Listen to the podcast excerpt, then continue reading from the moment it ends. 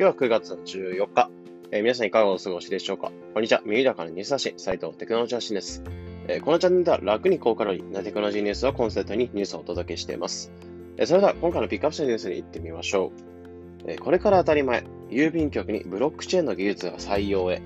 というニュースについて解説したいと思います。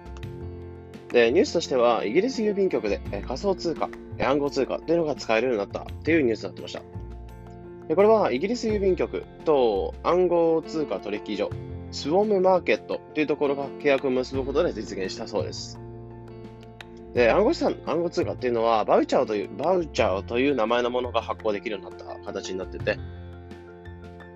えこれっていうのは使い方としては、えまず独自アプリ、え本人確認アプリみたいなものをで自分で本人確認するんですね。でそれで認証されれば、バウチャーっていう暗号資産というのが発行できます。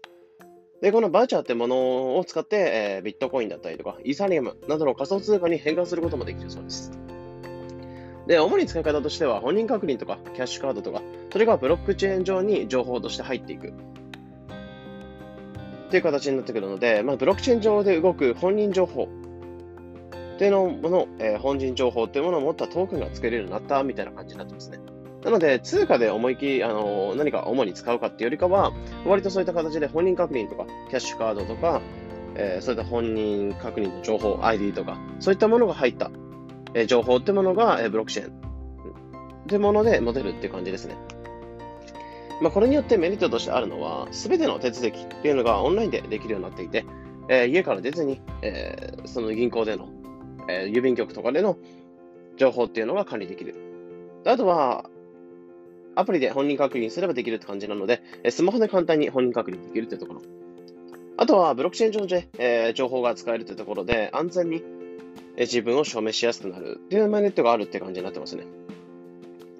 まあ、イギリスっていうのは、こう、こういった形で、なぜこういった郵便局とか提携していくのかっていうと、まあ、イギリスってそもそも郵便局って国が提携しているというか、まあ、民間なんですけど、国が管理しているような機関になってくるんですね。で、その国が、えー、なんでそういった郵便局を使って暗号資産使わせるようにしているかっていうと、まあ、単純に仮想通貨の利用っていうのを増やしていくっていう狙いだそうですね。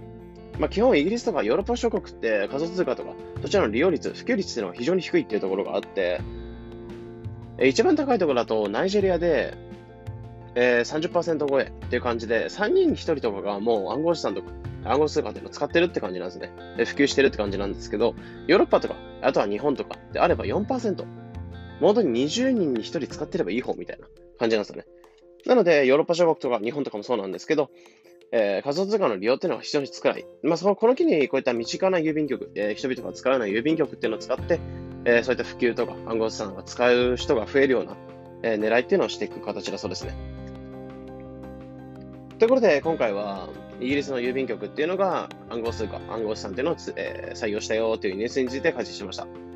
まあ、これについて思うのは、まあ、これからブロックチェーン上で動く、まあ、こう今回、その本人情報っていう感じだったと思うんですけど、ブロックチェーン上で動く、えー、免許証とか、学生証とか、クレジットカードなどが増えていきそうなのかなというふうに思いました。まあ、今出てきている技術として NFT っていうものがあって、まあ、この NFT っていうものって、えー、唯一無二の資産みたいな感じになってくれるので、まあ、非常にキャッシュカードとか免許証とか、そちらとかなり相性がいいんですよね。なので、そういった情報と紐付けながら、ブロックチェーン上に、えー、暗号資産、えー、ブロックチェーン上に情報として、えー、クレジットカードとか学生証とか、まあ、個人の情報っていうのを置いておいて、えー、複製ができないような形で置いておくみたいな感じの形で、えー、感じのものってこれから増えるんじゃないかなというところを思ってます。